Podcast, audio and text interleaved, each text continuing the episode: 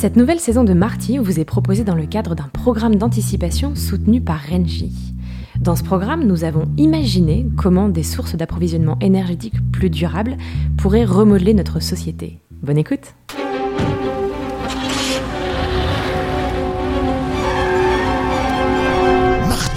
podcast qui est futur Nous sommes le 24 juin 2070, 22% de la population est aujourd'hui considérée comme nomade et sillonne les routes à la recherche des conditions de vie les plus favorables, selon les saisons et selon leurs envies.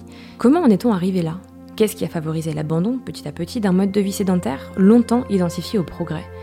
Quels ont été les grands axes de ce changement profond de paradigme, de vision du monde? Pour en discuter, j'ai le plaisir d'accueillir Baptiste Breton, cofondateur de Nomade, anciennement Néo-Nomade. Baptiste, bonjour. Bonjour.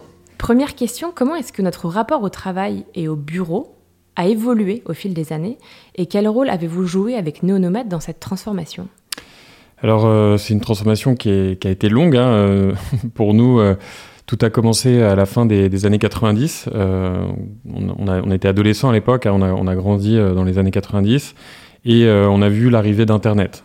Et Internet et les, la digitalisation exponentielle des, secteurs de l'économie qu'elle a, a provoqué a impliqué une, séparation progressive, mais assez difficile, entre euh, le travail et le lieu de travail. Donc pour faire un retour en, arrière encore un peu plus loin, euh, il faut se rappeler que dans les sociétés rurales euh, puis industrielles, euh, le travail était effectué avec un outil de production physique euh, situé, donc euh, le champ, l'atelier, l'usine. Et dans le mode post-industriel avant l'ère digitale, donc en gros le XXe siècle et surtout après la Deuxième Guerre mondiale et jusqu'aux années 90, on a démocratisé le modèle du tout bureau.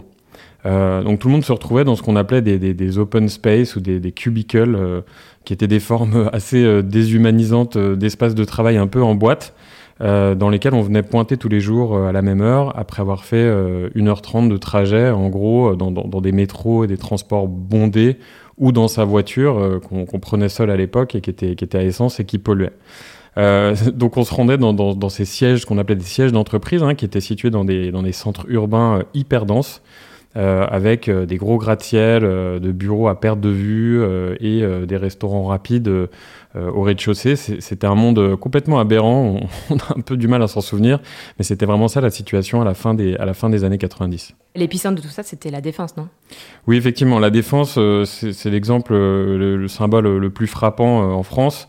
Euh, qui était un quartier nouveau avec euh, voilà, ces, ces, ces gigantesques gratte-ciel euh, qui ont aujourd'hui été reconvertis en, en agro-ferme euh, verticale, euh, on, le sait, qui, qui, qui, nourrit la moitié de Paris euh, en, fruits et légumes locaux, donc euh, une belle reconversion.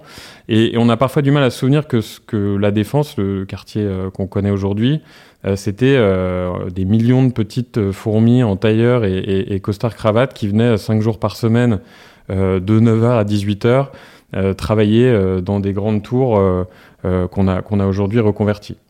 Euh, donc imaginez euh, les, millions et les milliards d'heures perdues euh, dans les transports toutes ces années pour travailler, toute cette fatigue, ce stress, cette pollution, les, embouteillages aux heures de pointe, avec des millions de voitures en, moteur à essence, c'est vraiment, c'est vraiment assez dingue de, penser à, ça aujourd'hui. Mais c'était un peu les conséquences de ce qu'on qu peut appeler une sorte de religion du bureau. Euh, le bureau, c'était cette, cathédrale un peu euh, sacralisée, euh, dont la remise en cause frôlait le blasphème. À l'époque, ne, pas aller au bureau pour travailler, c'était complètement impensable. Donc on était dans un, modèle complètement fou. Donc à la fin des années 2000-2010, Internet était bien présent et avec l'arrivée du, cloud et, des technologies voilà, numériques assez poussées, euh, qui se démocratise vraiment. On, a une part euh, croissante des jobs, et en particulier dans les services euh, et dans le tertiaire, qui pouvait se faire n'importe où à l'aide de ce qu'on appelait à l'époque un, desktop ou, un laptop. et c'est là que Neonomad est arrivé.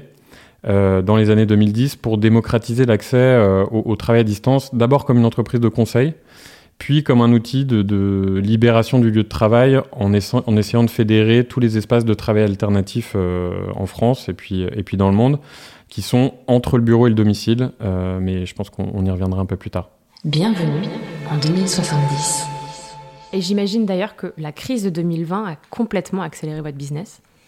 alors oui, évidemment, on n'avait pas anticipé la, crise du Covid, c'était pas dans, nos business plans au départ, mais c'est vrai que ce, phénomène du travail à distance et cette séparation entre le bureau et le, travail réel s'est accéléré avec la crise du Covid, qui a fait basculer en quelques mois le monde entier dans un, dans un mode remote first.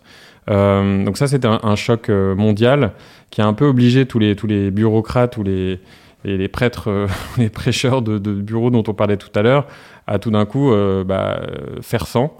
et à la grande surprise de tout le monde, ça, fonctionne et ça a fonctionné. Et, et l'humanité a, compris un peu, bon gré mal gré, que le bureau n'était pas un objet sacré et, qu'on pouvait faire sans. Euh, mais sa, disparition a fait, débat à l'époque. Euh, C'était compliqué. Les, managers se demandaient comment ils allaient pouvoir euh, surveiller, manager les, gens. L'industrie immobilière était inquiète du, manque à gagner. Les collectivités locales ne savaient pas comment taxer le travail autrement, puisqu'il était en train de se, de, de, se fragmenter, de se disperser un peu sur le territoire. donc c'est vraiment un, un, événement mondial qui a, qui a bouleversé nos modes de vie, nos modes de travail, notre façon de concevoir la ville aussi. Euh, mais ça a pris du temps. Et euh, on oublie un peu aujourd'hui euh, à quel point il y a eu des, des, résistances. Et pendant toutes les années 2020, on a vu s'affronter les un peu les, pros et les anti-bureaux, euh, avec des, des personnes euh, enfin, dont on faisait partie qui essayaient d'inventer un monde, un monde différent, hein, même avant la, crise du Covid. Donc il y a pas mal d'entreprises qui ont essayé de continuer à, garder un, un, un, modèle bureau first, en quelque sorte. Euh, souvent euh, en obligeant les gens à revenir trois ou quatre jours par semaine au bureau. Mais euh, ce qu'on a vu dans les années 2020, c'est que ces entreprises-là ont, ont, quand même assez largement perdu la bataille, euh, notamment parce que l'attractivité était, était vraiment en baisse pour, euh, pour ces entreprises-là, hein, qui, qui, avaient du mal à, à maintenir l'engagement des, des, salariés. Euh, l'efficacité des équipes et, et aussi le, le, modèle économique qui faisait que les entreprises euh, plus agile, qui faisait avec moins de bureaux, euh, bah, avait moins de coûts et, était plus efficace. Et puis évidemment, euh, je pense qu'on y reviendra, les, les textes réglementaires avec la crise climatique qui ont, qui ont contraint les entreprises à, à mesurer et à réduire les taux d'émission de CO2 liés au déplacement des collaborateurs. Donc pour nous, la crise du Covid euh, était un, vrai accélérateur et c'est vrai qu'à partir de ce moment, le, sujet du travail un peu euh, anywhere, anytime, qu'on dé qu défendait nous euh, avant le Covid, euh, qui était un peu un sujet de niche, euh, est devenu le modèle émergent. Et euh, du coup, sur notre plateforme, on mettait en place du, du coworking pour les salariés d'entreprise. On a pu accompagner les premières boîtes qui passaient vraiment le cap, qui rendaient à l'époque 50 à 80% de leur, de leur, immobilier pour passer en, en remote first.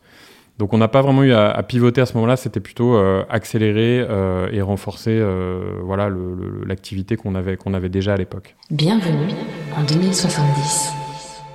Et vous parliez de bataille perdue juste avant. Est-ce qu'on peut développer euh, Par quoi est-ce que cette bataille perdue s'est concrétisée Alors avec le Covid, euh, au fur et à mesure que les entreprises réduisaient leur mètre carré, que, le travail à distance se développait, euh, de plus en plus de nomades se demandaient d'avoir accès à des espaces un peu partout en, Fr en France et dans le monde. C'est devenu un sujet quasi de revendication hein, des salariés et des partenaires sociaux qui ont commencé à, demander ce, droit quasi au, travail de proximité, dans des bureaux de proximité, dans des coworking. Euh, jusqu'à ce que le, gouvernement passe une loi qui défiscalise l'utilisation de ces espaces. Donc ça, ça a été vraiment un, accélérateur fort et un signal fort pour, les entreprises. Euh, et donc dans les années 2020, on a, on a vraiment, nous, pu euh, déployer toute notre inventivité pour démocratiser le travail nomade. Et l'idée, c'était vraiment de, ce qui nous a toujours porté, et c'est ce qui nous porte toujours aujourd'hui, c'est vraiment cette idée de laisser le, choix euh, aux collaborateurs de la manière euh, et des lieux euh, d'exécution de, son travail. Et on croit beaucoup à cette idée que euh, individuellement, on sait euh, quels sont les outils, quels sont les, espaces dont on a besoin, et en donnant une palette euh, maximale de choix, euh, le, le, les, collaborateurs et l'entreprise euh, s'y retrouvent.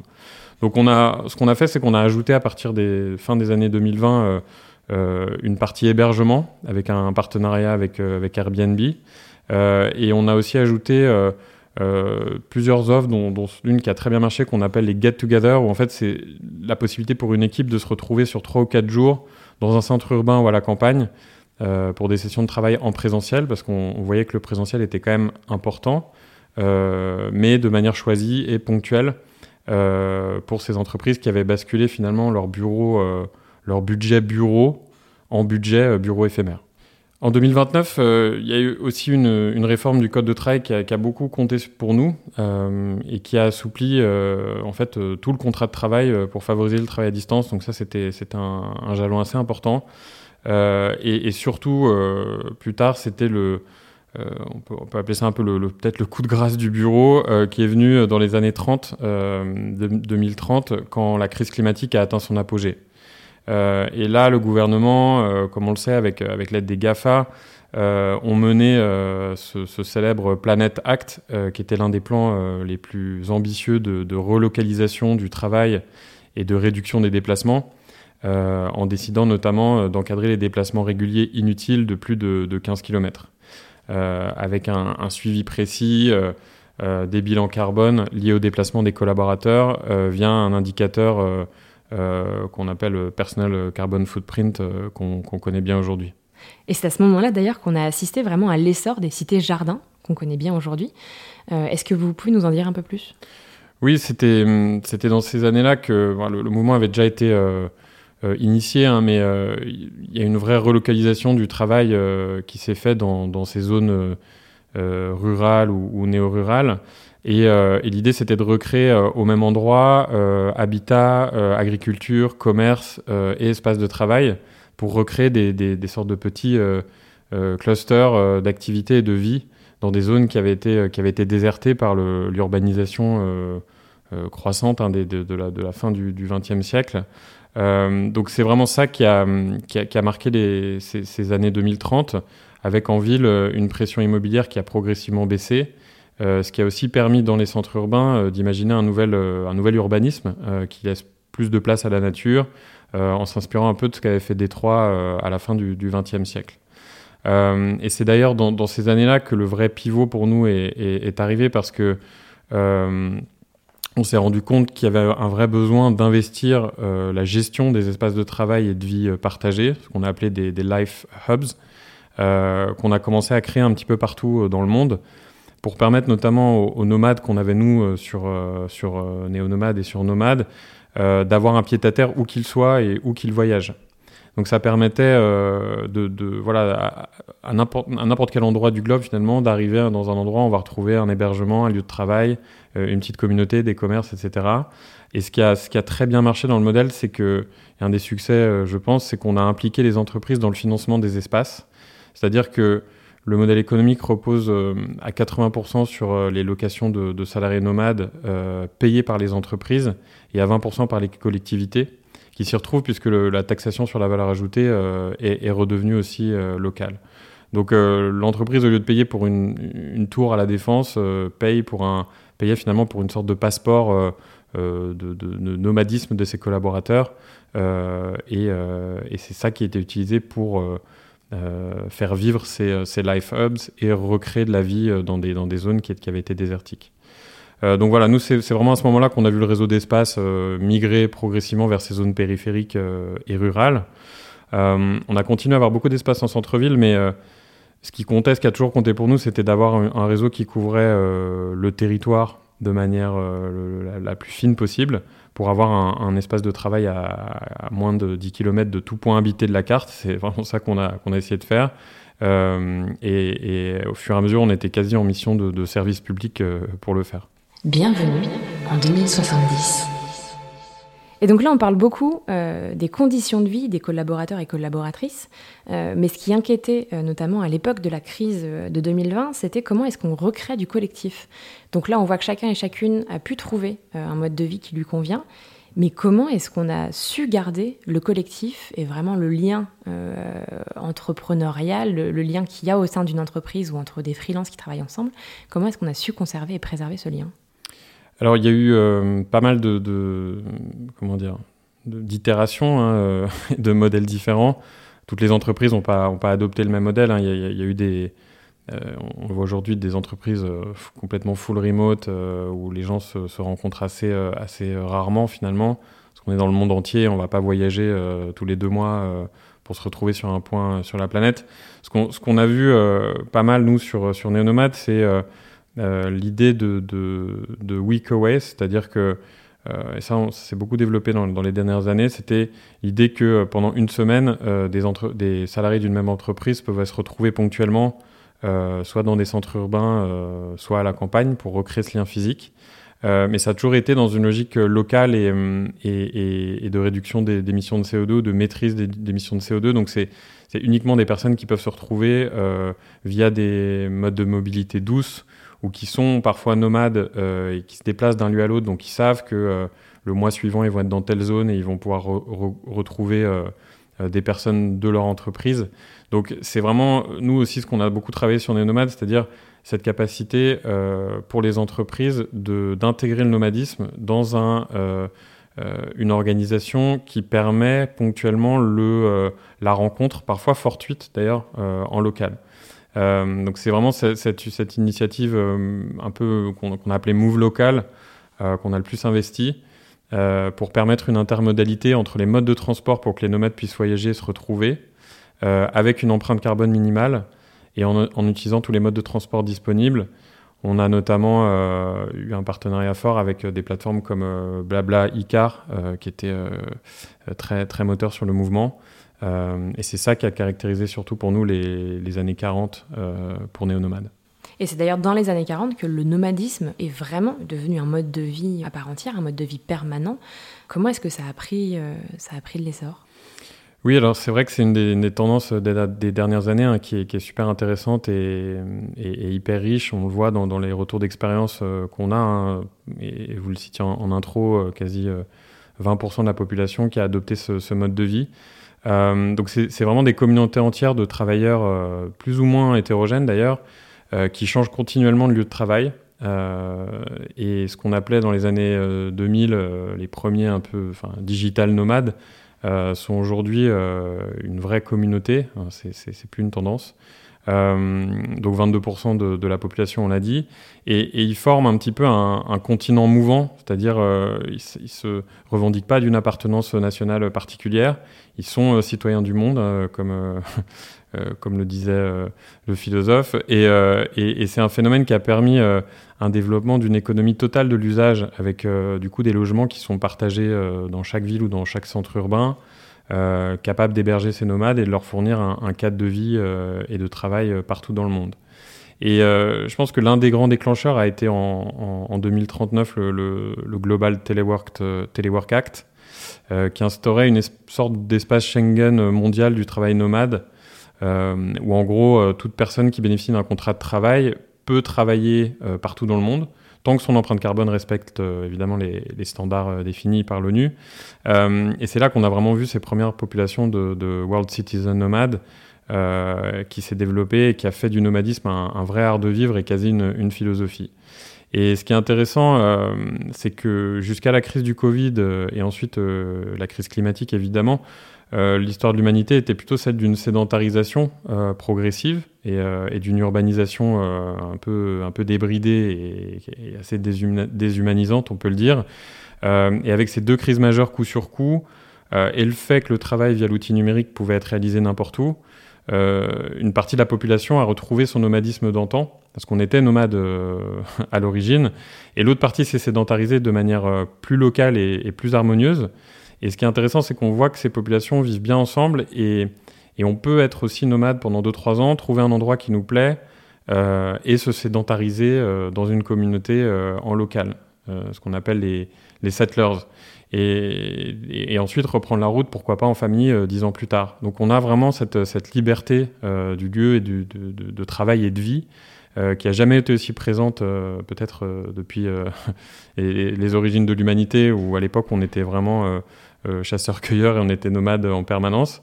Euh, et, c'est un beau chemin parcouru et c'est un beau retour en arrière, mais pour la, pour la peine positif euh, sur ces 40 dernières années pour se défaire finalement de, de ce piège du bureau qu'on s'est tendu à nous-mêmes dans, les, dans la fin du XXe siècle.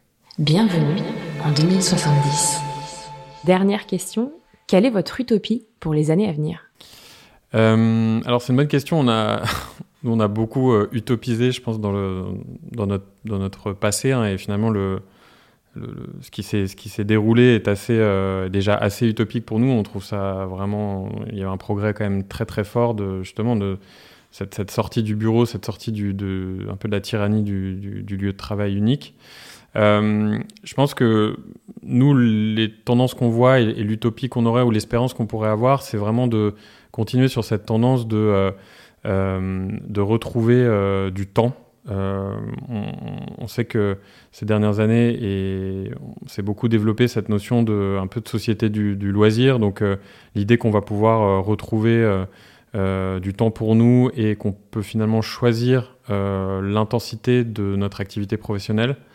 Si on a envie de ne pas travailler du tout, d'être dans la contemplation, dans la création, on peut le faire et on est rémunéré pour. En tout cas, on a des, revenus minimums pour le faire. si on contribue euh, à la société d'une manière ou d'une autre, de manière euh, bénévole ou euh, en, voilà, en, aidant ou en travaillant sur des de l'artisanat local, par exemple, etc. Toutes ces choses-là sont rémunérées et sont finalement valorisées par la société autant qu'un travail très intense et très, comment dire, très élitiste, on pourrait dire. Donc, nous, notre utopie, ce serait vraiment que, au-delà du choix du lieu de travail, on puisse vraiment choisir euh, complètement son, son, l'intensité de son activité et, euh, euh, et, que, et, que, la société continue à valoriser, à rémunérer cette, activité-là ou cette non-activité. voilà, donc je pense que ce serait ça le, next step. après, on verra. Il y a une vraie question en ce moment sur est-ce que du coup l'humain a besoin de travailler euh, finalement pour être heureux euh, C'est une question philosophique assez, euh, assez, forte. donc est-ce que au final travailler c'est quelque chose qui, qui, nous occupe et qui nous fait du bien Est-ce que l'oisiveté totale va pas aussi être néfaste pour, pour, pour, pas mal de personnes? Nous on a l'impression que si on a le choix de le faire, c'était un peu comme ce qui s'est passé avec le bureau, si on laisse le choix et qu'on on met les gens dans les bonnes conditions, ils vont s'y retrouver, et ils vont s'épanouir. Donc, euh, donc voilà, ce serait ça pour nous euh, l'utopie, euh, cette, cette capacité à travailler ou pas, où on veut, quand on veut, en, suivant ce, mode de vie nomade et, libre. qui a fait un peu toute notre, qui est un peu le fil rouge de toute notre histoire chez, chez Néonomade puis, puis Nomade. Merci beaucoup Baptiste pour votre participation. Merci, Merci à vous d'avoir écouté cet épisode de Marty. S'il vous a plu, n'hésitez pas à lui attribuer 5 étoiles et à vous abonner. À très vite.